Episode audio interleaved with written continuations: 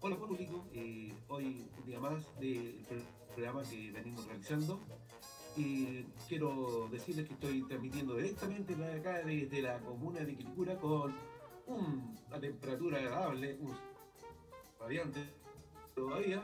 Así que la introducción del primer tema hoy día eh, tiene que ver con eh, Juntos nos cuidamos, programa ya aquí junto a la CIP, ya hay un tema que está en boga en todo, en todo en estos momentos eh, los espacios se está transmitiendo este programa, este, este lema de Juntos nos cuidamos, así que lo doy pase al profesor para que también se presente. Bueno, aquí directamente desde la comuna de La Florida, profesor Rodrigo Escobar. Eh, y claro, hay un programa un que va a ser un poquito más extenso porque hay tres temas que queremos hablar un poco. Y el profesor Luis lo anunciaba, el plan Juntos nos cuidamos. Vamos a hablar acerca de eh, de este tema de la, de la paz social, pero desde la perspectiva hoy día de la violencia. Y en el tercer micrófono vamos a dejar ahora entonces al profesor eh, de religión por todos conocidos. Adelante, profesor. Muy buenas tardes, queridos radioescuchas, o en este caso, ¿no? Podemos decir así, radioescuchas.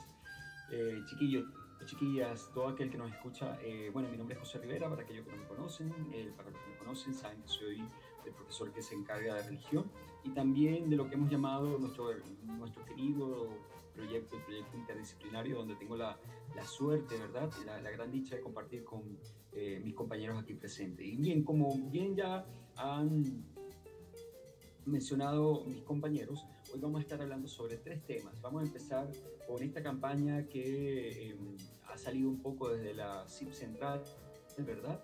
y que nuestro colegio se ha sumado, que tiene que ver con este gran lema de juntos nos cuidamos. Es un lema que además muestra este lado eh, comunitario que siempre ha caracterizado como tal a, nuestro colegio. Eh, debo recordar que este eh, Juntos nos cuidamos, estamos viviendo oh, un problema todavía grande a nivel mundial y a nivel interno, que es la pandemia que nuevamente acá nos tiene encerrados. Y esperamos que este año, ya con la experiencia ya de haber vivido ya hace un año atrás eh, el principio de esta pandemia, poder eh, ver eh, y ver desde qué lado tomamos ya para poder llevar mejor este confinamiento que estamos nuevamente.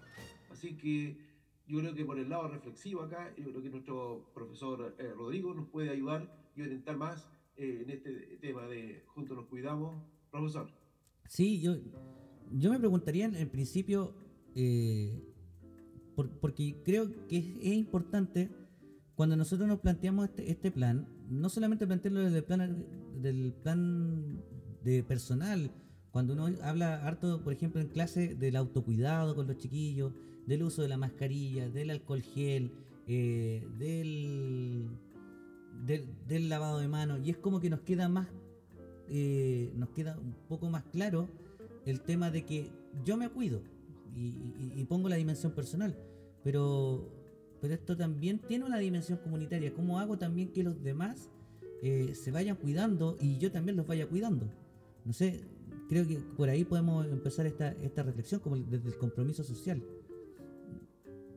Exactamente, profesor. De hecho, como lo dice muy bien aquí la lámina que estamos presentando, y para aquellos que no, no la vean, sino solamente nos están escuchando, nosotros hablamos de que el Juntos nos cuidamos debe venir otro lema que es eh, tener este compromiso y como sentido de pertenencia con el otro, ¿verdad? Cómo nuestro compromiso va a influir justamente no solamente en este compromiso personal que yo tengo para con mi cuidado, sino con el cuidado de los demás.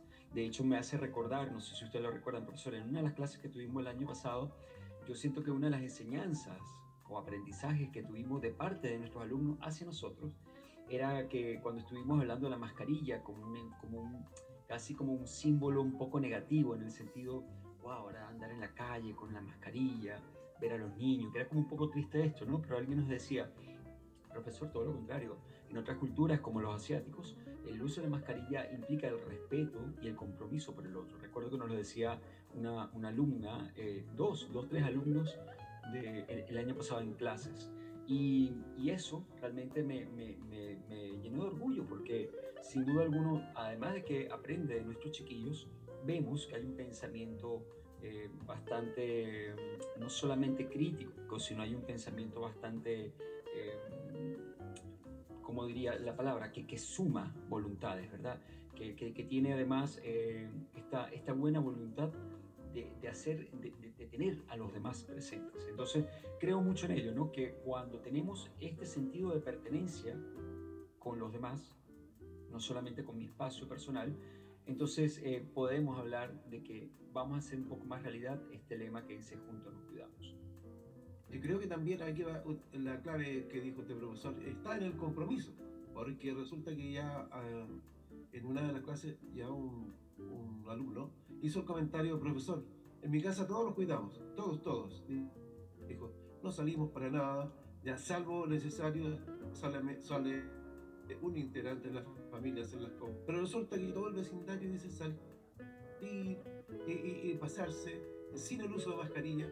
También que eh, también por eso que está eh, este aumento de, de, contagio, me dice. Entonces, si vamos a seguir, de, claro, o sea, ¿cuándo termina esto? Vamos a Sí, yo sí, también sí estaba, estaba, pensando. también va a ir, eh, como dijo usted, compromiso a la comunidad.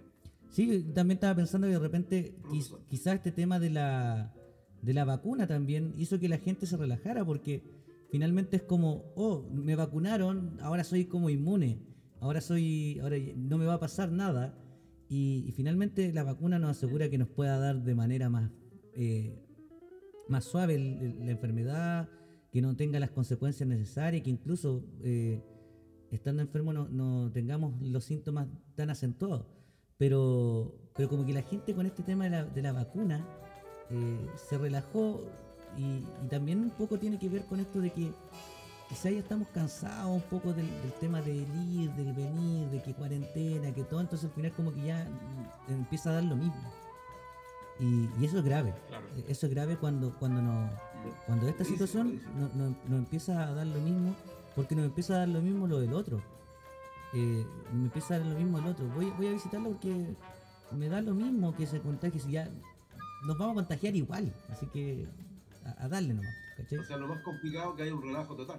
Claro, y eso, y eso yo creo que cuando, la sociedad no ve eh, la gravedad del asunto, cuando no nos damos cuenta lo importante que es el cuidado personal, también porque con eso cuido a los otros, entonces, me parece que ahí estamos fallando como sociedad.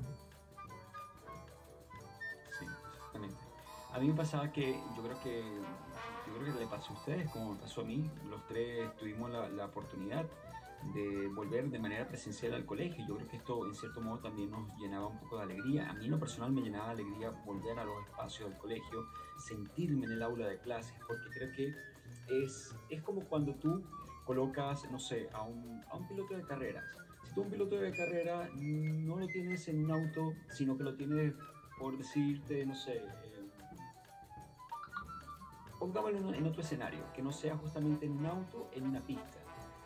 No se va a sentir completamente realizado. Y a pesar de que esto, sin duda, eh, esta nueva modalidad de estar dando clases online, no es lo mismo, el, ambiente que te da un aula de clases, estar ahí directamente con los chiquillos, eso te va llenando de esperanza. ¿Y por qué comento esto? Porque, claro, eh, creo que aquellos que tuvimos la suerte de volver al colegio, volver a vernos las caras, volver a los espacios, eh, sentíamos en cierto modo una alegría. Y en esta lámina que estamos viendo ahora en, en pantalla, aquellos que de repente no lo ven, se la describo, hay un chiquillo que pareciera que está nuevamente resignado a qué pasó de nuevo. ¿Qué pasó? El hecho de volver a estar encerrados. ¿eh? Eh, como dirían los chiquillos, big fail, ¿no? el, el, el, gran F, ¿no? dicen algunos de ustedes. Eh, pero esto, no, cuando surgió la noticia, yo recuerdo que estaba llegando al colegio cuando una de las tías auxiliares me decía, Nos volvieron a encerrar en, en la comuna. Yo no me lo podía creer, sí me sentí un poco triste porque igual sabemos que el encierro nos ha pegado un poco, pero por lo mismo hemos sentido la necesidad de que podamos eh, tomar acciones, acciones concretas. Y acciones concretas es, por ejemplo, un espacio como el que estamos teniendo ahora. hay que hablar las cosas. Si uno no las habla, si uno las calla, si uno simplemente las siente, si uno está ahí como este chiquillo con los brazos cruzados, como resignado, entonces empiezan a pasar cosas que de repente no, pueden llegar a ser contraproducentes. Y cuando esto pasó, nosotros preparamos justamente este material acerca del tema de... Eh,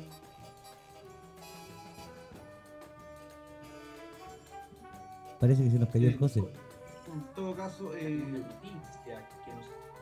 sí, en todo caso, profesor, sí, eh, usted había dado, eh, había presentado ya un caso en que un alto porcentaje de, los alumnos ya estaba presentando síntomas de depresión y eso es pero demasiado complicado en los jóvenes porque si ya volvemos ahora al encierro nuevamente ya van a sentir muchos ya de que realmente eh, necesitan ayuda. Ahora, ¿cómo se, ¿cómo se, les da? ¿Cómo se les entrega esta ayuda en estos momentos? De que, porque muchos de los chicos que estuvieron en el colegio también me decían, profesor, que bueno, me siento más liberado de no estar encerrado, de hacer, necesitaba esto de, ver a mis compañeros más cerca. Y creo que e, era la oportunidad de que los chicos ya salieran de, ese ambiente tanto tiempo encerrado. Así que yo les dije cuando ya nos, vamos de nuevo a, encerrarnos, eh, yo les decía, chicos, para que no caigamos en esa depresión, traten de hacer cosas que a ustedes les agraden, ¿ya? Para ocupar ese tiempo. Sí, profesor, tiene razón, porque de repente eh, eh, no sabemos qué, en qué ocupar el tiempo. Entonces, ahí está cómo le entregamos la herramienta a estos chicos de repente para que no caigan en esta depresión. Exactamente. Bueno, hace un par de martes atrás eh, salía esta noticia, ¿no? En, una publicación, en, un medio de comunicación del país, un estudio que se hizo, ¿no? A, mil estudiantes de distintas instituciones de todo Chile. Que revela un preocupante panorama, como dice aquí la noticia, ¿no? Que un 74% de estudiantes chilenos de la educación superior presenta síntomas de depresión por estudiar en situación de confinamiento. Y como colocamos acá arriba, esta, esta realidad nos toca porque si nosotros hacemos de repente un balance también hacia los colegios, seguramente la realidad no está muy lejana a, la realidad de, los estudiantes de educación superior.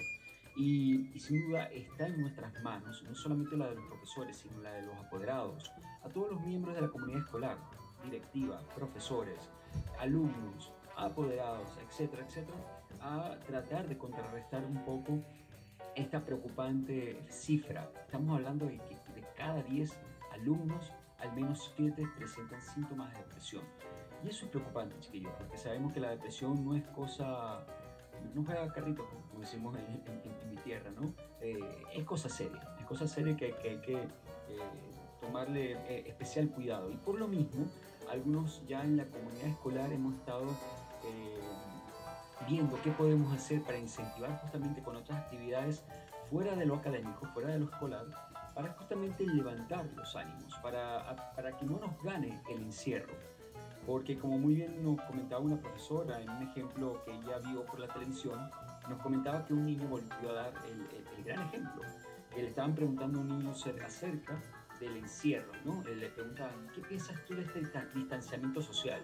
Y este chiquillo dijo, Epa, es una chiquilla, creo que era la niña en este caso, dijo, no es distanciamiento social, es distanciamiento físico porque el distanciamiento social tiene que estar todavía, tenemos que socialmente estar mucho más unidos que cuando estamos en persona. Esto implica poder estar pendiente de los nuestros, darle una llamada telefónica, eh, hacer una videollamada, mandarle alguna carta, es algo, pero que no, que el distanciamiento físico justamente no sea eh, la causante también para un distanciamiento emocional. Sí, eh, es interesante, así como para ir también quizás cerrando el tema, una de las cosas es, primero, yo creo que ninguna persona se, puede, puede cuidar de otros si es que no se cuida primero de, sí. Eh, y para eso, insistir en, las medidas de cuidado que, se han puesto desde, el Ministerio de Salud, el lavado de manos frecuente, el, uso de mascarilla, eh, el, uso de alcohol gel mantener la distancia física y, recalcar eso es una distancia física. La distancia, eh, la distancia social eh, no, se puede, no, no se puede dar. Nosotros tenemos que seguir vinculados a. Y eso nos, va a ayudar un poco a, a sacar nuestras presiones, a, a buscar ciertos otros elementos. No sé, yo escuché gente que hacía eh, fiestas online, ¿cachai? Me junto con mis amigos, hago una reunión Meet, hago una reunión eh, por, ¿cómo se llama? Por videollamada, por la plataforma que quiera, y, y me pongo a, a- pasar el tiempo A carretera. a carretear, ¿cachai? Eh, jugar video online, eh, hacer manualidades, no sé, yo creo que todo- toda cosa que de repente nos saque un poco de, de la rutina y de la, de la vorágine de repente de ver las noticias y escuchar tantos muertos, tantos fallecidos, tantos contagiados, a veces es bueno distanciarse de eso y hacer otras cosas y cambiar la tele y cambiar el chip y decir, eh, sé que está pasando esto, pero, pero no puedo distanciarme de los míos. Y, y- y tengo que estar de alguna otra manera bien.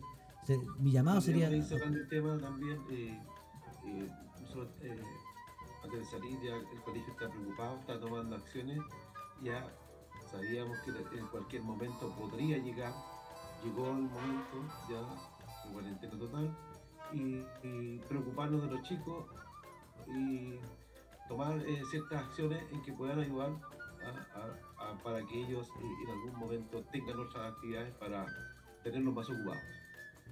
Sí, ciertamente. Exactamente. Bueno, ahí, aquí yo quisiera, antes de cerrar, que podamos quedarnos un poco con esta pregunta que hicimos eh, la otra vez a algunos estudiantes. ¿Qué podemos hacer entonces para no ser parte de esa estadística? Y el profesor Rodrigo nos dio unas muy buenas pistas. De hecho, de eso que él comentó, yo al menos hice unas cuantas, ¿no?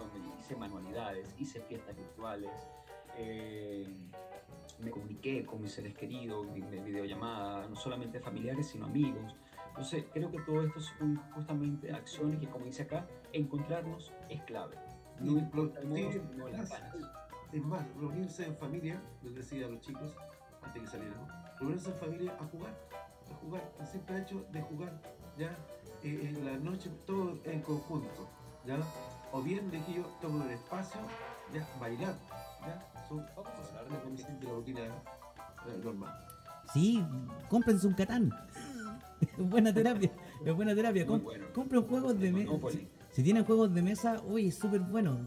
Y, y es, y es reencontrarse. De hecho, hay un ludo que es virtual. Hay, hay, hay un juego que se llama Pasta y tú puedes jugar como el bachillerato virtual. Entonces, todas estas cosas que nos ayuden a sacar este, e- e- esta presión y, nos permitan encontrarnos con el otro, incluso eh, un tiempo mi- mi sobri- mis sobrinos andaban pegados con el Among, eh, Among Us, eh, que es un juego así como de jugar a, que tenéis que pillar al, al, al asesino y toda la cuestión, muy entretenido el juego.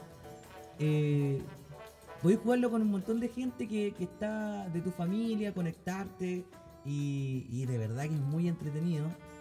Y te saca un poco de, de- del, del- la vorágine del día a día, de, de estar todo el día escuchando. Hay, eh, un 9,7% de, de, de tasa de contagio y eso es grave y tenemos que cuidarnos. Sí, tenemos que cuidarnos, pero también no podemos olvidar nuestra salud mental. Sí, yo creo que eh, es interesante que estas propuestas para nosotros nos queden y, y si ustedes tienen alguna en la casa, eh, aparte de las que nosotros le hemos dado, también de repente díganos, escríbanos y nos dicen, profe, yo tengo esta, esta, esta terapia. Y quizás nos ayuda a todos. Exacto, exacto. Así que eso con, Bueno, eh, nuestro la invitación que nos hace el profesor de que toda idea que ustedes quieran manifestar para que podamos ayudarnos como comunidad, pueden enviarla a nuestros correos, pueden enviarlo a, la- a la- a los classroom de, de nuestros cursos, El sitio web que tenemos, el sitio web que también tenemos, profesor, que también ellos pueden. Al sitio web exactamente. Y bueno, yo un poco para cerrar esta parte también del tema, solamente decir un poco lo que vemos en pantalla, ¿no? este, este- este lema que también lo tengamos presente como, como, un, como un mantra, ¿verdad? Eh, el corazón no está en cuarentena, chiquillos. El- a, las cosas hay que ponerle el corazón, hay que, hay que ganar esta batalla. Ponerle sentimiento, profesor, ponerle sentimiento. Ponerle Sí, sentimiento, Y- y todo-. Y, y sobre todo actuar con verdad, no vayan a estar haciéndose los atropellados en la calle. Ahí la dejo ubicando. Exacto. Ya. Eh, interesante el tema de, de la de, de- de este plan. Y de alguna otra manera siento que lo comunitario se viene como anillo al dedo a lo que les traía a ustedes también para que pudiéramos conversar como segundo tema. Eh, nosotros con los chiquillos hace rato estábamos hablando de, de este tema de la paz, eh, de la paz social, de la paz personal, y, y de, repente, de repente ya, pero hablamos tanto de la paz y en algún momento empezamos a hablar del conflicto. Y les pregunto a ustedes, ¿alguno de ustedes ha vivido alguna vez sin un conflicto? Bueno, eh, disculpe, profesor, voy a adelantar. Resulta que ya, exactamente, como usted lo ha dicho, hemos estado ya en el tema, lo hemos tocado y hemos tenido excelentes reflexiones de los muchachos y muchachas. Así que, y eso, eh, eso es lo que veíamos. Yo decía, la misma pregunta le decía yo. Eh, ¿Existen los conflictos a diario? Y todos me decían, sí, sí, yo creo que todos los días tenemos un conflicto. Y los conflictos nos van a acompañar siempre. Ahora que sean algunos de mayor o menor grado, pero los conflictos van a existir. ¿ya? Y, ahí, y ahí colocábamos el, el tema de, ¿puede haber paz? ¿Ya? Si no hay conflicto. Oye, es es interesante. Eh, eh, ahí se coloca el, el- el tema y, como le digo, muy, muy, muy buena reflexión. Sí, e- es interesante porque generalmente nosotros tendemos al, al evitar el conflicto, a hacerle el quite. Eh, pero no nos damos cuenta que tenemos conflictos que son chiquititos todos los días. Yo siempre planteo que el, el primer, uno se levanta con un conflicto y el primer conflicto que uno tiene es si me voy a levantar o no. Y en algún lado escuché así como alguien de- que decía que, que para poder hacer esa toda actividad ahora, a cierta edad, eh, te tenía que arengar, pues, o sea, tenía que darse ánimo para hacer las cosas, porque si no, no las hacía. Eso, eso mismo le decía yo, profesor, hoy día a los, a los chicos. decía, yo el primer conflicto que tengo es con el reloj, que cada cinco minutos lo voy parando, lo voy parando, ¿ya? Porque no quiero levantarme de repente, ¿ya? Y no sé a quién, no sé si a ustedes les ha pasado, pero a mí por lo menos sí, de repente, no, un ratito más, un ratito más, un ratito más. Suele, suele suceder. Sí, Entonces ya comenzamos con un conflicto en la Sí. mañana. Sí, y, y yo creo que el, el conflicto es siempre como, es parte de la naturaleza humana. Eh, los seres humanos eh, vivimos diariamente conflictuados, el universo se crea a, a partir de, de conflictos, eh, los seres vivos vivimos conflictuados, entonces es una realidad a la cual nosotros quizás no escapamos del todo. Quizás de repente le podemos hacer el quite, pasarle de lado, sobre todo cuando el conflicto es con un otro, más que con otras cosas. Eh, yo creo que muchos de nosotros de repente hemos, evi- nos hemos comido ciertas cosas por, evitar un conflicto, por evitar una discusión, de, "Ah, ¿sabes qué? Ya voy a, voy a dejar esta cuestión hasta aquí porque, porque me voy a evitar, porque no quiero entrar en la pelea, no quiero entrar, no quiero entrar en discusión con alguien, entonces me las como y toda la cuestión, hago las cuestiones callado y, y yo creo que hay que mirarle como ese, ese lado como positivo al, al- conflicto, que es finalmente una manera de cómo nosotros vamos construyendo en esta paz social. Pero también hablábamos con los chiquillos que existe otra dimensión de, de esto y cuando nosotros entramos en, en- en las escaladas de violencia. Y ahí sí me parece que, el asunto es un poco distinto y, hacer como la distinción entre que el conflicto es una cosa que, que cataliza ciertos elementos, que nos permite crecer, que nos permite eh, llegar a quizás algunos consensos que son que son básicos, de repente decir o estamos de acuerdo o, o estamos en desacuerdo y nos mantenemos bien, o sea, no, no, no generamos ninguna falta de respeto al otro. Pero ¿qué pasa cuando, cuando en esta discusión empieza la escalada y empezamos de abajito, ¿cierto? A darle, a darle, a darle hasta cuando entramos en la, descalificación, en el ataque al otro. Eh, yo creo que eso en, estos tiempos, sobre todo, ha estado como muy, muy, muy presente en, nuestra sociedad. Como las escaladas de violencia. No sé, no sé qué, qué nos podías decir tú, José. Sí, bueno, eh, por ejemplo, yo creo que era vital y eh, fue parte de nuestra misión en estas semanas que tuvimos de, de clases, eh, poder hacerle distinguir a los chiquillos eh, la importancia de distinguir justamente lo que es conflicto con respecto a violencia. Que del conflicto, que esto, esto nació de una mu- muy buena reflexión de uno de nuestros eh, estudiantes, que él dijo que la violencia es llevar al conflicto al extremo, dijo él. Y tiene toda la razón. el conflicto, en cierto modo, te tiene que invitar a la reflexión, a la reflexión de lo que estás haciendo mal, o bien tú, y también a la reflexión de lo que la otra persona eh, que esté involucrada esté haciendo mal o no. La violencia no te invita a la reflexión. La, violencia eh, te invita a la pelea, te invita a, a, un, a un conflicto extremo, donde no vas a poder ver solución ni inmediata y posiblemente a corto o largo plazo tampoco. La violencia tiene dos características eh, muy arraigadas. La primera, que ya el profesor Rodrigo lo, lo, habló, tiene eh, escalas, va escalando, ¿no? va creciendo eh, los niveles, los grados de esta violencia. ¿no? Sobre todo cuando ah, vemos a una persona que tratando de ser tolerante, tolera ciertas cosas que, son, que lo violentan a él y cuando la persona que violenta al otro ve que esa persona resiste, obviamente va aumentando poco a poco más su grado de violencia. Lo podemos ver con el bullying, ¿verdad? Eh, por ejemplo, creo que uno de los ejemplos más claros de violencia, eh, no sé si, ¿cómo, ¿cómo no nombrarla? Yo creo que el bullying no es simpático. Hay gente que trata de, ponerle simpatía al bullying, ¿verdad? Decir, no, es que yo le, le echo una talla así, en tono simpático, pero muchas veces no sabemos cuánto estamos hiriendo a otra persona. Entonces, lo comento porque sí, hay violencia que a veces no nos damos cuenta que estamos siendo violentos con otros. Y esto surgió mucho en las reflexiones de nuestros alumnos. Y yo creo que eh, si surge mucho es porque, como dice el dicho, si, hay, si el río suena es porque te piedras cae, ¿verdad? Si muchas opiniones de estas fueron parecidas entre nuestros alumnos, es porque muchos de ellos, y nosotros, yo también me incluyo, de algún modo hemos sufrido esto que nosotros conocemos como, como bullying, ¿verdad? Eh, por ejemplo, eh, la otra característica también muy común de la violencia es que es contagiosa, es contagiosa mal, porque nosotros también hablamos acerca del tema del amor, del buen humor, que el buen humor, eh, una, una buena risa, hay risa contagiosa, el amor contagia, ¿no? Pero para bien.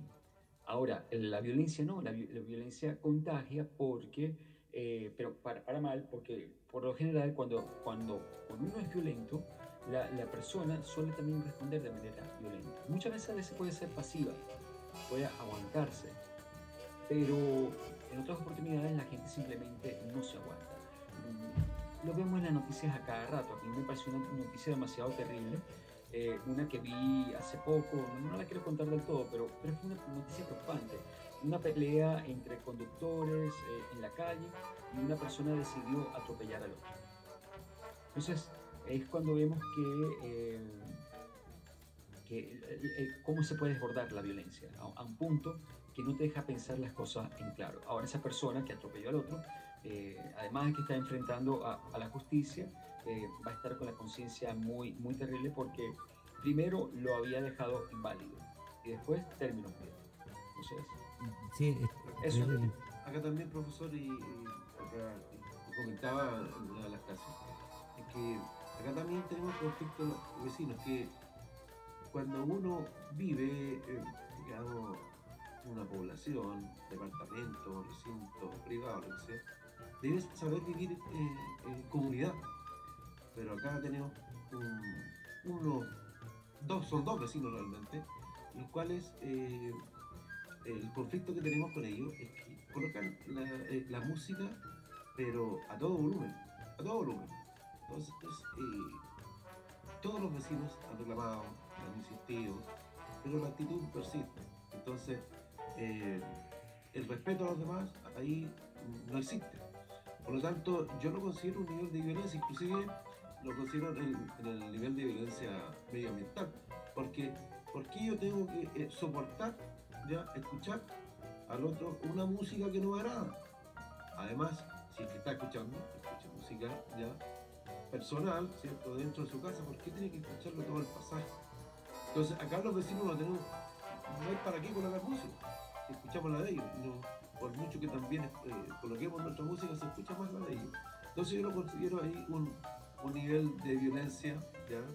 Eh, el cual también puede agarrar, eh, este conflicto puede agarrar realmente llegar hasta las manos con otros vecinos, ¿ya?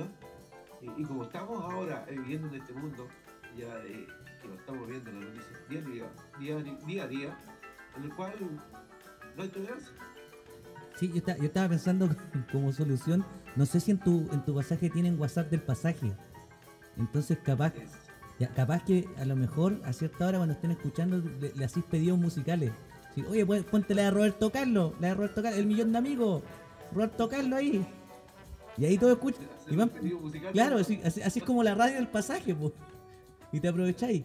Bueno, una manera de resolver el cada, conflicto. Que cada uno de los integrantes del pasaje le pida una música de su agrado. Claro, entonces ya, de, de las 8 de la mañana a las 9 vamos a escuchar el matinal. Entonces vamos a escuchar a, a- a los del matinal ahí, el Julio César Rodríguez, hablando ahí de, de las cosas que tiene que hablar. Claro, pero yo como le digo, yo eso lo considero como una violencia. ya, ya, Sí. Por lo menos ya acústica, medioambiental. Es que, es que nosotros vamos a considerar violencia todo aquello que atente contra la paz. Eh, y, en- y- es súper claro entender esta, esta cuestión porque, claro, entre vecinos de repente uno intenta tener una sana convivencia y estar lo más en paz posible de las cosas que, que se viven a diario. Y de repente pasan estas cosas que te rompen el esquema y que a lo mejor en principio molestan, porque no es que nosotros no- no- nos ponemos violentos de una, como, como decíamos al principio, esto como que va a una escalada.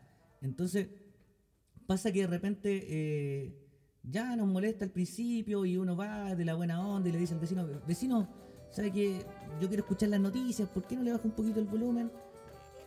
Y tiene que ver un poco también con estos grados de tolerancia que decía el José, que de repente pasa que la persona empieza a poner la música un poco más alto, nadie le reclama y, dice, ah, ya, entonces puedo más, pues, ¿cachai? Y le doy más, y le doy más, hasta cuando alguien de repente dice, oiga, vecino, sabe que está muy fuerte, ¿por qué no le baja el volumen? Y de repente, ah, pero es que el puro vecino, entonces si uno nomás, no es tanto drama, lo otro le da lo mismo, no están. Y así voy hasta cuando de repente ya la cuestión o llega, como dices tú, a las manos, eh, o llega de repente a la denuncia, a, a carabinero, a paz ciudadana, por ruidos molestos y eso. Molestos. Claro, y es complejo. Yo creo que es súper interesante cuando nosotros vemos este, este tema de la violencia desde la perspectiva de que es lo que nos quita la paz. Entonces, claro, empezamos a darnos cuenta de que nuestra sociedad tiene muchas cosas, eh, como decías tú, una violencia medioambiental, eh, una violencia que es directa, que, es lo que hablaba el José con respecto al bullying, eh, una violencia que es eh, institucional o donde nosotros nos vemos que las instituciones no nos responden de la manera que nosotros queremos. Eh, yo un poco le ponía a los chiquillos el ejemplo de que, claro, en situación de pandemia, no sé, po, l- esto no, creo que, suceda, quiero pensar que no, pero suponemos que de repente los- una cadena de supermercados empieza a subir el, el, ¿cómo se llama? El precio de los productos porque son escasos, ¿cachai? Y, y sabiendo que la población no tiene las capacidades para comprar eh, bienes como los tenía antes. También es violento. La situación económica no, no amerita en estos momentos Claro. para muchas familias. Entonces yo, yo en esta cuestión del pensar en el otro, yo diría, oye, ¿sabes qué? Mira, voy a, voy a regularizar los precios, los voy a estancar, cosa de que la gente pueda tener cierto acceso a, a- a la, a- a la alimentación, no le quito el bien. Eh, y eso, de alguna otra manera, nos violenta cuando no pasa. Nos violenta, nos violenta cuando, cuando la institución, por ejemplo, lo estoy pensando desde la perspectiva de, lo que fue el, movimiento eh, con, esta gran marcha, ¿cierto? El, año 2019, eh, con todo este proceso constituyente y todo. Y ustedes se, dan cuenta de que, claro, empieza una escalada de violencia por una cuestión de que la gente se empieza a dar cuenta. Parece que la institución, parece que, el Estado lo está violentando. Y, y qué más fuerte que un Estado te violente. ¿Cachai? Y eso trae consecuencias graves porque pe- empezamos a perder la, empezamos a perder la credibilidad en instituciones que son fundamentales para, para el, funcionamiento de una nación. Perdemos la credibilidad en el Estado, perdemos la credibilidad eh, a partir de, todos los abusos quizás de poder que se pudieran haber cometido eh, en las fuerzas, en las fuerzas que están a cargo de la seguridad nacional. Qué bueno que te aquí el punto de profesor, porque resulta que yo pienso que se dictan normas normativas para todos, pero la pregunta es, ¿hay fiscalización? Y ahí está el problema, yo creo. Fiscalización. O sea, si está. Es que, es que yo creo que más que la fiscalización tiene que ver con que nosotros le perdimos el respeto a, a la Eso sí. institución porque de alguna u otra manera no, no- nos dio a entender, o, o- o nosotros los ciudadanos creemos, que, que no funcionan, po, ¿cachai? O sea, si tú me decís, claro, no hay fiscalizaciones porque no funciona algo. Eh, si tú me decís, pucha, es que los protocolos de carabineros para hacer estas cosas funcionaron de tal manera y, fueron desacuerdos y, solamente escuchando las noticias de esto, eh, sin hacer más juicios de valor. Con- contra la institución, porque finalmente eh, la, credibilidad la perdemos los ciudadanos. Eh, pero frente a ciertos casos, claro, pues, la gente ya no, no pesca a la autoridad. Incluso, perdonen que sea repetitivo con el tema, pero es que sé que he visto muchas veces el video y me mato la risa y también lo pienso. Pero que un tipo eh, haga, haga la actuación, eh, de verdad, es una actuación maravillosa, de que un vehículo lo atropella para... Maravillosamente mala. Claro, para- para- y- Todos lo vimos, todos lo vimos. y, y- y para salirse de un control, ¿cachai? Para, para- para evitar un control, es porque de alguna otra manera, de alguna le perdiste la, la, la ¿cómo se llama? Le perdiste el respeto a la, credibilidad. la credibilidad de eso. Y en ese sentido, yo creo que es importante, y aquí, y aquí es un poco, eh, ya como para cerrar el tema, es importante que nosotros empecemos a dar claves de cómo nosotros empezamos a resolver los conflictos. Yo un poco le decía a los chiquillos, eh, un conflicto nosotros podemos eh, a- a- abordarlo desde las perspectivas del que yo gano y tú pierdes. Y me imagino que realmente si tuviéramos un, un- una- un debate aquí entre José y yo y Lucho fuera el moderador, eh, nosotros estaríamos cada uno con José y yo viendo quién gana. Yo, no, yo le tengo que ganar a José, yo le tengo que No, ganar a yo, José. yo cedo, yo Claro. cedo, profe. yo José va a decir. José va a decir, no estoy para discusiones ya, gane, gane ya. Que- que tiene que ver con que tiene que ver con la dinámica del ganar perder. Y esa dinámica está súper arraigada en, todas nuestras resoluciones de conflicto. Eh, hay una dinámica que es súper interesante que es del perder perder, y lo voy a decir con el mismo ejemplo que le decía a los chiquillos, que es cuando uno está con el hermano. Y uno va donde el- se ha mandado un condoro, y lo sabe el hermano no. Y uno va donde el hermano le dice, yo sé cosas de ti y tú sabes cosas de mí. Así que si tú hablas, yo hablo. Es como, si, tú te si, tú me quieres hundir, eh, si tú me quieres hundir, yo te voy a hundir también. Nos vamos, no me voy al agua solo. Eh, y eso, esa dinámica también es media tóxica. O sea, como del, querer ganar y cuando no puedo ganar, entonces perder, pero perder haciendo perder al otro. Y la otra dinámica que me parece más interesante es, es la dinámica del ganar-ganar y, y del llegar a consensos, del llegar a acuerdos, el, el poder discutir, el poder eh, conversar sin, sin tener que eh, entrar necesariamente en, en actos violentos ni en la descalificación. O siempre yo creer que tengo la razón. Claro, yo creo que en ese sentido nos sirve mucho cuando, cuando nosotros discutimos eh, decir hasta qué punto yo estoy escuchando al otro, hasta qué punto yo estoy queriendo imponer mi, mi punto de vista y ser honesto cuando uno está picado y decir, ¿sabes qué? Dejemos esta discusión un ratito, voy a dar una vuelta, vuelvo y, y seguimos conversando. Y en ese sentido, el examen de, quizá el examen de conciencia, poniéndome súper religioso, pero el examen de conciencia grande aquí es decir, ya, a ver, ¿cómo, primero, cómo resuelvo mis conflictos? ¿Cómo, cómo los abordo? Segundo, entender si estoy siendo violento yo en, en mi- en mis comentarios o en mi actuar, si yo soy el que, a lo mejor yo estoy haciéndole bullying a alguien y no me doy cuenta, ¿cachai? Hasta cuando, hasta cuando alguien me lo hace notar. Eh, o yo estoy siendo violento en mis relaciones, no sé, pues de pareja, y no me doy cuenta hasta cuando alguien me dice, oye, ¿sabes qué? ¿Cómo tratáis a tu pareja? ¿Cachai? No, no, no corresponde. Uno, yo creo que pasa un poco eso por- porque lo normalizamos. Pero ha- hacer ese, ese ejercicio de, de cuestionárselo hace súper bien y, y de- nos va a ayudar a de, de repente también ver los actos violentos en otros y decir, eh, yo tengo que también, desde mi sentido común y de, de mi vivencia en comunidad, porque la paz no se alcanza solo, eh, es como, si está la paz zen y toda la cuestión, donde no sé, "Ay, que voy a hacer yoga y voy a, y voy a alcanzar mi paz interior, sí, eso está bonito. Pero la paz interior no puede ser solamente ahí, si- tiene que ir con, con otros, porque los seres humanos vivimos en sociedad. Y en ese sentido, construimos la paz juntos. Ya he dicho, caso cerrado.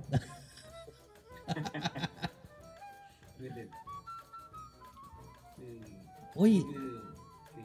Llegando al fin del tema, profesor. Sí. Y, ¿Y hay un tema importante que nos toca ahora. ¿O a? No, yo, yo- no, yo te- estoy pensando en que se viene un fin de semana largo. El, el primer fin de semana largo de- de- de- del año. Pero, claro, entonces, ni pensar en salir, pues, profesor. Eh, claro, o sea, primero autocuidado. Autocuidado siempre. Yo sé que todos queremos ir a la playa, incluyome, eh, pero por, por las fechas que son, pero es mejor cuidarnos. pues, que- y aquí el José no, nos tiene harto que decir pues, de lo que viene. Sí. Eh, ¿cuál- el que nos introduzca el tema, profesor. Adelante. Sí, bueno, queríamos cerrar un poco el, el- el programa del día de hoy justamente con un tema que igual nos atañe a todo y que increíblemente tiene que ver tanto con lo primero que hablamos como con lo segundo. Y tiene que ver también con esta situación de contingencia. Porque así como estamos en cuarentena, no sé si eh, aquellos que somos profesos al cristianismo, ¿verdad? Eh, sabemos que nosotros los cristianos como tal también estamos en un tiempo de, cuarentena, ¿no? Pero le llamamos cuaresma en este caso pero que tiene que ver justamente con ese eh, recogerse, ¿verdad? Estar en nuestro desierto, Tratando buscar paz, profesor, eh, tratando de buscar la paz. Ver, ver- primero, ahí, sí estaríamos hablando de ver un poco nuestra paz interna para después poder construir la paz social que todos anhelamos, a la que todos estamos invitados y a la cual todos estamos con el compromiso de, hacerla. Entonces, eh, así como en su momento Jesús eh, estuvo en cuarentena en el desierto, nosotros en este momento que estamos en una cuarentena un poco más oficial, por decirlo de algún modo, debemos aprovechar justamente también eh, para tener un- una cuarentena, por decirlo de algún modo, espiritual. Cuando hablo de esta cuarentena espiritual, creo que es un excelente momento para encontrarnos primero con nosotros mismos, en el espacio más personal que tengamos nosotros, después encontrarnos con nuestros seres queridos en la casa. Si de casualidad de la vida usted está solito en su casa, sea un profesor, ya- una alumna me decía hoy, profe, no, es que estamos, estamos, estoy solita en casa, mis padres se fueron a, a trabajar. Eh, si usted igualmente está sola en su pieza, solo en su pieza, por un rato, aproveche esos momentos justamente y piense que tiene la gran oportunidad en este tiempo de poder encontrarse consigo mismo. Consigo mismo para poder encontrarse nuevamente con el otro una vez que volvamos, una vez que salgamos de esta cuarentena, una vez que vayamos a esta resurrección de, de- de- de este tiempo tan difícil que ha sido para toda la humanidad. Porque pudiésemos hablar también de eso, la Semana Santa, que es lo que tenemos a la puerta de la esquina.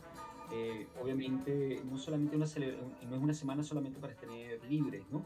La Semana Santa es una oportunidad que se nos brinda para, a través la- del ejemplo de vida que fue Jesús de Nazaret entre nosotros, poder justamente ver nuestra dimensión humana y nuestra dimensión también como hijos de Dios.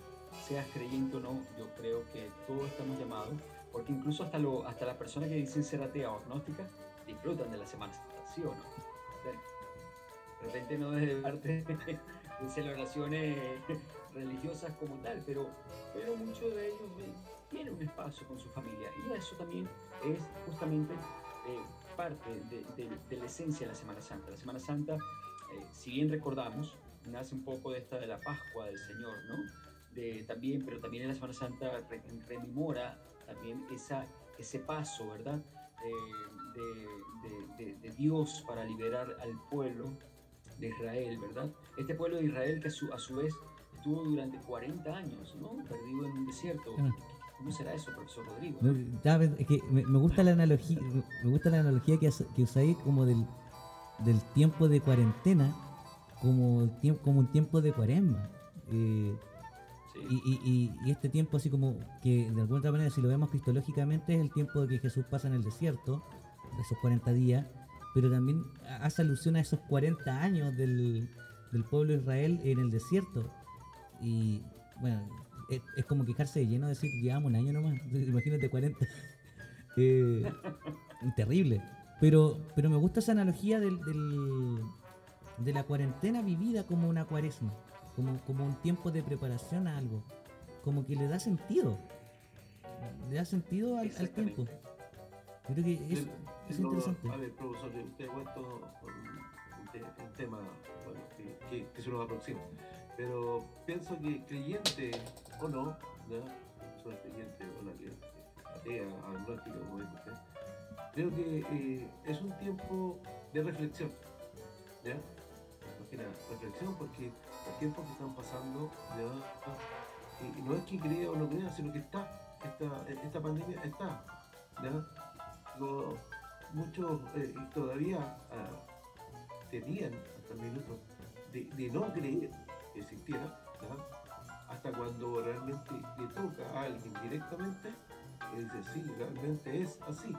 O quien, a, o a quien le tocado, le hace ver realmente al otro, oye, este es delicado, hay que cuidarse, se me fue un familiar, tuve, tuve varios familiares contagiados y la pasaron súper mal. Entonces, eh, y en estos momentos tenemos una cirugía la primera vez. Entonces, eh, eh, creo que es más peligroso ahora que cuando iniciamos. Así que, por eso creo que es una oportunidad ahora como nuevamente hacer ya un, un párele en nuestras vidas y reflexionar. Como yo rescato la palabra también que decía el profesor Rodrigo acá, no, es un tiempo para prepararnos para algo, para algo que va a ser mucho más trascendental. ¿no? En el caso de Jesús, se preparó en ese tiempo en el desierto, yo creo que tanto incluso físicamente como, pero sobre todo espiritualmente, ¿no? Eh, espiritualmente porque no es fácil, ¿no? Dar la vida por los demás. No es fácil ser médico hoy en día, no es fácil ser enfermera. O sea, si tú, me- si tú me No es preguntáis, fácil ser carabinero hoy en día. si tú me Tenemos preguntáis, una primera línea, eh, Claro. disculpa, que tenemos una primera línea que está agotada, sí, está agotada físicamente y psicológicamente también. Yo, esta- yo estaba pensando, Porque somos Sí, yo estaba pensando que, que nula resolución de conflicto tuvo Jesús en algunos momentos. Bueno, hablando también del, del tema de la violencia, Jesús, Jesús en, en algunos pasajes eh, actúa muy humanamente. eh, Claro. Siente el cansancio en el tema de las tentaciones, siente el cansancio cuando, cuando está con los, con los, ¿cómo se llama? Con los mercaderes. Tiene un acto en que... conflicto, de hecho, profe. Y, y- y- tengo un gran conflicto. y súper mal resuelto. Y súper mal resuelto porque eh, si uno se va como en lo histórico, claro, era lógico que fuera de un templo donde se ofrecían sacrificios de animales, hubiese un mercado donde hubiese estos, estos, eh, estos, estos animales para poder sacrificar, pensando en que viene mucha gente desde fuera, o sea, se te muere un animal, estoy pensando, viene una persona de Judea y tiene que ir a Israel, a, a Jerusalén, ¿cierto? Son hartos días de camino. Se te muere un animal, el animal que lleváis a sacrificio, eh, ¿qué sacrificáis, po? O sea, ¿cómo- ¿cómo, ¿cómo hacen la ofrenda a Dios? Y de repente llegar y tener este mercado era como más, más práctico. O sea, yo llego y sé que tengo la ofrenda ahí, entonces compro un cabrito o compro las tortolitas que, que era lo más baratito, pero que servía como ofrenda, y las ofrezco.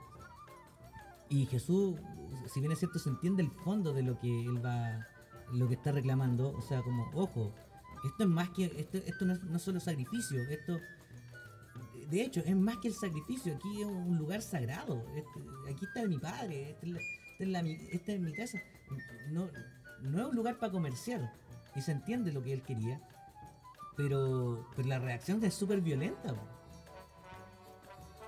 Es- es súper violenta. Y como decís tú, Una- tampoco... una- disculpe, pregunta, le voy a dejar la pregunta. ¿Cómo busco la paz interior? ¿O cómo logro la paz interior? Bueno, es justamente una buena pregunta para tiempo de cuaresma, para tiempo de cuarentena.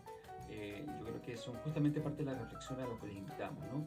Lo que hablamos en principio, o sea, aquí podemos salir con distintas interrogantes, pero que nos puedan llevar, en verdad, eh, a, una, a, una, a una reflexión que no solamente me la quede yo. ¿Cómo yo puedo llegar a, justamente, lleguen mis, mis apoderados, mis, mis padres, mis seres queridos, ¿por qué no hablar de invitarlos, ¿no? a que escuchen incluso este programa si lo quieren eh, escuchar? Eh, pero invitarlos a eso, que, que reflexionemos entre todos. ¿Cómo podemos llegar justamente a una paz? A Sí. una paz interior, a una paz social, Yo creo que ahí, ahí, bueno, la perspectiva, si uno lo mira desde la perspectiva religiosa, Jesús nos da cancha, tiro y lado. O sea, tú ves eh, lo que significa el tener el conflicto, el tratar de solucionar el conflicto, el, a pesar de que todo vaya en contra de ser igual, eh, yo sigo por mi ideal, que ese ideal te lleve a la muerte, eh, pero por sobre todo, también lo esperanzador que termina siendo la resurrección. y, aquí hay una imagen súper bonita de, un obispo brasileño, creo que parece que es Casal Liga, eh, que él hablaba de cuando llegara el momento donde nosotros tuviéramos que partir y, y nos preguntasen si la, prueba así como que todos nos imaginamos de cómo vamos a entrar al cielo. va a aparecer eh, Dios a tu, a, tu frente y te va a preguntar si amaste y se abrirá tu corazón lleno de rostros de, los cuales amaste. Yo creo que esa es una imagen potente para este tiempo, para decir, yo no vivo solo y mi capacidad de amar tiene que ser tan grande que pueda amar hasta el extremo, hasta lo que más pueda amar eh, y de alguna otra manera cuando uno vive desde el amor, yo creo que eso se responde solo a la pregunta el lucho. Eh, hoy viví en paz. Llegué como a la paz. Eh, y este tiempo de, de, de lo estamos hablando desde el tiempo de cuaresma, esta colita de tiempo de cuaresma que nos queda, eh, si bien es cierto un tiempo de preparación, yo creo que esta cuarentena también, ese tiempo de preparación como para una resurrección. Yo creo que esa es la analogía. Eh, una resurrección. No podemos salir de esta cuarentena sin una visión de persona distinta. Eh, sin, ser más solidarios, sin ser más empáticos, sin amar más. Yo creo que si, si, nos, si nos quedamos en la visión que tenemos ahora del ser humano como una visión un poco más egoísta y pesimista, eh, y nos quedamos así cuando termine este tiempo de pandemia, yo creo que poco y nada entonces sacamos el limpio yo creo que tenemos que tener una visión más solidaria en cuanto a, lo que estamos viviendo hoy en día. Porque ponerme en el lugar del otro, acá por lo menos eh, lo que hemos logrado acá como, comunidad en estos momentos es unirnos y, creo que ese, ese, es el buen camino. La unidad eh, hace la fuerza, dice. Así que lo que por ahí vamos eh, encaminados para poder afrontar todavía lo, que, lo que estamos y lo que viene. Yo aquí le haría una pregunta al José, que, es como el más entendido. Pero ¿cuál sería la buena noticia que, uno podría esperar después de este tiempo de cuarentena, cuaresma, ¿cierto? Eh, después, después de que pase esto, ¿cuál, ¿cuál es la buena noticia de la resurrección después de este tiempo, crees tú, José? Bueno, en principio como respuesta cristiana es justamente eh, la, victoria ¿no? de la vida frente a la muerte. Y hoy en día tenemos mucha cultura de muerte. Eh, no solamente o sea, lo vemos en las noticias, prendemos los televisores, las redes sociales, el teléfono. Y está muy arraigado esta, esta cultura de muerte entre nosotros. Yo creo que es un buen tiempo justamente para prepararnos, para eh, demostrar como decía Luchito, yo creo que una, de, las buenas cosas para demostrar eh, no solamente una paz eh, personal, sino comunitaria, es llegar a ser solidario con el otro. Y llegar a ser un solidario con el otro no significa resolverle los problemas al otro, Significa que el otro sepa que yo estoy ahí para cualquier momento. Así sea mi hombro, así sea mi oído que escuche, así sea que yo haga presencia por este medio. Y, lo comento porque sin duda lo que celebramos con, el ejemplo de Jesús es justamente el, vencer esta cultura de muerte, vencer aquellas pocas esperanzas que tenía la gente en ese tiempo. ¿no? Y Jesús no solamente vino a causar una revolución en, la sociedad en la que él se creció y se desarrolló, sino que hasta el sol de hoy ha impactado mucho la vida de muchos seres humanos. Entonces, eso yo creo que es lo, que nos puede quedar del tiempo de resurrección de Jesús. No, el, milagro no se da en que Jesús vuelva a la vida, a la una vida eterna. El milagro se da justamente en el ejemplo que prevaleció, que ni siquiera la muerte pudo con él, que ni siquiera en su lecho de muerte él pidió piedad, él, quiso eh, salirse de su compromiso, porque él tenía un compromiso con la humanidad. Y en momentos tan difíciles para él, él siguió con su compromiso, sabiendo el gran, gran sacrificio que iba a tener, y venció, venció, o sea, eso es lo que yo celebro. Cada vez que, que se acerca la Semana Santa, cada vez que se acerca Pascua, lo que yo celebro es que un ser humano, porque era un ser humano, sin muchas características especiales, yo creo que era un, y él no lo demostró, de hecho un ser humilde, carpintero, eh, tan humilde que algunos historiadores incluso dicen que Jesús mismo posiblemente pudo haber sido analfabeta, pensando en el, grupo en el que se creció se desarrolló. Y, siendo Jesús un hombre eh, igual que nosotros, sin duda alguna, a pesar con, con, características muy, divinas, Jesús pasó por la vida de los hombres como un hombre, pasó por la humanidad como un hombre. Y no, no es que era, no sé, no es que lanzaba rayos especiales y lanzaba magia. No, yo creo que lo que tenemos que volver a recordar en este tiempo de cuarentena, que si alguien como Jesús nos vino a enseñar cómo vivir nuestra vida de manera plena, con compromiso con el otro, yo voy a alcanzar la resurrección. Esta imagen de la resurrección, que puede ser incluso hasta simbólica, eh, no nos quedemos con esta imagen de que nuestro cuerpo físico va a, resucitar. Vamos a ir un poco más allá. Vamos a ir al hecho de que cuando nosotros resucitamos con Cristo, resucitamos cada vez que eh, una persona eh, logra sentir consuelo, logra sentir apoyo por nuestras personas. Yo recordaba, por ejemplo, eh, los tristes casos que hemos tenido esta semana de, niños que lamentablemente han sido asesinados en este país. tuvimos el caso de un familiar, una alumna de nuestro colegio, cuyo uno, de estos niños que, fue muerto en, una balacera eh, era familiar de, esta, de esta alumna. Y me acuerdo en una llamada que a mí, esta llamada esta apoderada me, me, partió el corazón. Me partió el corazón porque en verdad no, no sentí en ese momento cómo buscar consuelo para esa persona. Pero yo sé, porque me lo, me lo dijo ella, que el mayor consuelo fue simplemente escucharla. Simplemente entender que su hija no estaba bien en ese momento. Entender que necesitaba poder desahogarse con alguien que por lo menos la entendiera. A veces las palabras sobran, a veces las acciones son mucho más concretas, ¿verdad? Lo hemos hablado siempre. Y eso es lo que creo que tendríamos que celebrar en Pascua de Resurrección.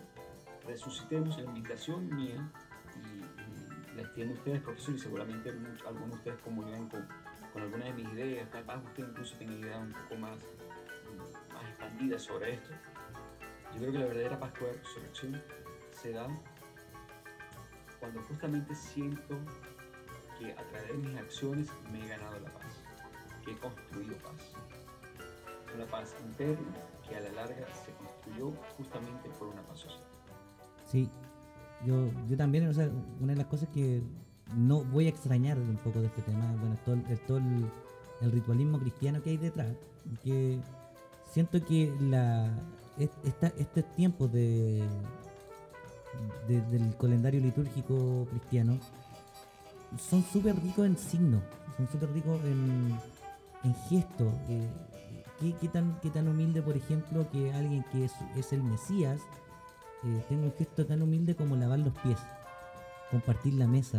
Eh, bueno, el tema de, morir hasta dar el amor hasta el extremo que se, que se grafica en la cruz, el resucitar, pero por lo menos para mí, por ejemplo, la misa de Jueves Santo, la misa de la, de la Cena del Señor, me gusta todo su simbolismo. Es, un simbolismo que nos invita, nos invita como a, ese salir del otro. O sea, es decir, a lo mejor, y, de hecho hay un pasaje del Evangelio que dice, ustedes me llaman maestro y lo soy.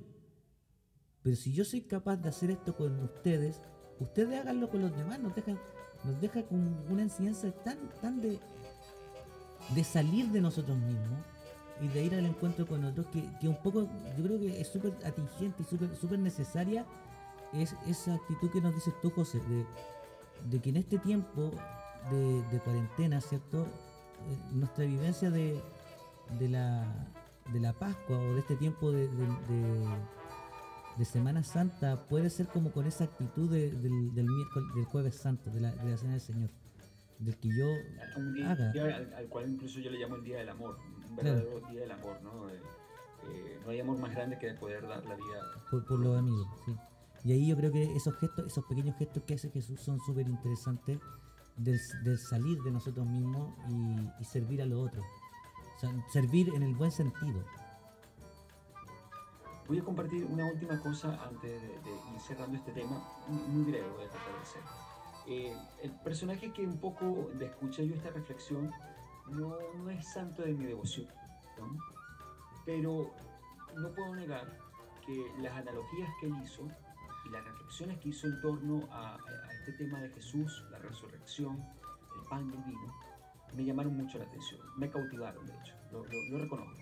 El personaje en cuestión es este mm, el famoso personaje que se hace llamar Osho, seguramente más alguno lo, lo habrá escuchado. Pero en una oportunidad Osho llegó a hablar acerca de- del verdadero trasfondo ¿no? de, de la misión de Jesús y cuál era el verdadero trasfondo del milagro de la resurrección. Y hubo un par de cosas que me llamaron la atención. Él hablaba que Jesús, eh, esto lo tiene él en un libro, lo vendré, vista que da una oportunidad, fue para compartí.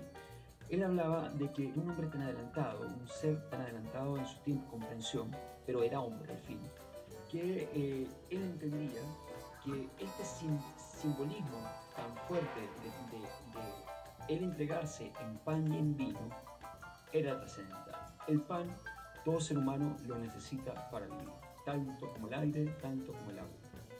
Y el pan está prácticamente en toda cultura, en toda casa. Entonces por ahí también una gran inteligencia de parte de Jesús para multiplicarse en ese sentido. Pero lo otro que me llamó mucho la atención era que él, él hablaba de que el, vino eh, eh, era potente, porque él decía para que el vino fuera vino, eh, tenía que morir una semilla, ¿verdad? La semilla tenía que morir, la, la semilla, para después renacer en una gran planta. Esta resurrección, dice como era la analogía que él hacía. Y, y- y era importante porque él decía, si vemos el, el- el vino, el vino conforme el tiempo va mejorando, el, el- vino ha alcanzado una etapa de trascendencia tan, tan importante que es donde radica incluso el, el- el- milagro que se narra, que, eh, de los primeros, del primer milagro que se narra sobre la vida de Jesús, ¿no? De cuando convierte el agua en vino. Y él, él decía que la importancia no era que el, el agua se convirtiera en vino, sino el símbolo del vino como tal, ¿verdad? Todo lo que implica eh, vino detrás de ello. Y, y- y aquí yo creo que podemos reflexionar algo más. Yo lo digo con propiedad porque, por ejemplo, mi familia chilena eh, eh, tiene una gran tradición de, de haber trabajado en, en viñedos. Mucho de mi, mi familia estaba eh, ligada al tema vinícola. Y yo llegué a ver el gran trabajo que, que produce, eh, que, que- que- que conlleva producir un vino, un buen vino, y te das cuenta que cuando llevas eso a tu vida, traspolas ese, ese ejemplo a tu vida, haces esa analogía de que si tú eres como una semilla que cae a tierra y busca renacer para hacer un vino, eh, sin duda estamos hablando que hay todo un gran trabajo detrás de ello para poder ser justamente un, elemento que ha acompañado a la humanidad desde tiempos inmemorables y que ha alegrado tantas fiestas, alegrado tantos momentos felices. Eh, en cierto modo, yo creo que menciono el- el- el- esta analogía que hace Osh- eh, este personaje, que vuelvo repito, no es santo de mi devoción, de hecho hay algo polémico en torno a él, pero rescato un poco la, la analogía porque me pareció muy interesante, muy interesante cómo se mezcla este ejemplo. Profesor, Para, para ir cerrando eh, el tema y final, eh, solamente eh, querer decir eh, en, este, en- esta Semana Santa, ¿qué puedo hacer ¿ya? para poder aportar a una paz social y a una pérdida?